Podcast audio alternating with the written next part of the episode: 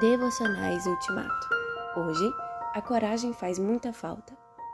Ninguém de fora tinha coragem de se juntar ao grupo deles, mas o povo falava muito bem deles.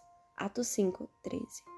O grupo, a comunidade dos que criam, não era fechado. Tanto que, tendo começado com 120 pessoas, agora tinha milhares de fiéis. E cada dia o Senhor juntava ao grupo as pessoas que iam sendo salvas. Atos 2, 47.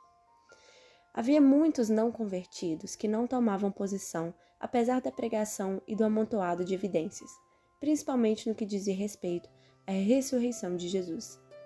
Aquele boato de que os discípulos tinham roubado o corpo morto de Jesus para simular a ressurreição já não impressionava muito. Mateus 28, 15.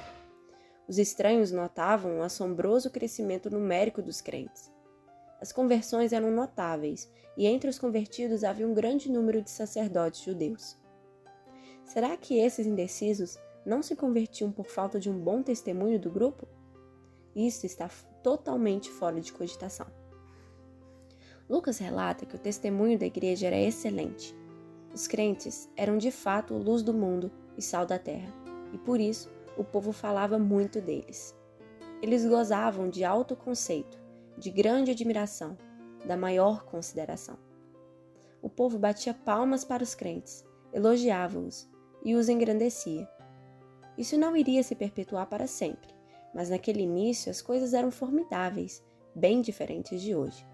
O que agravava a indecisão dos que não aceitavam o Evangelho era a falta de coragem para carregar a cruz. O historiador põe toda a culpa neles mesmos. Embora o povo os admirasse muito, ninguém tinha coragem de juntar-se a eles. A coragem faz muita falta.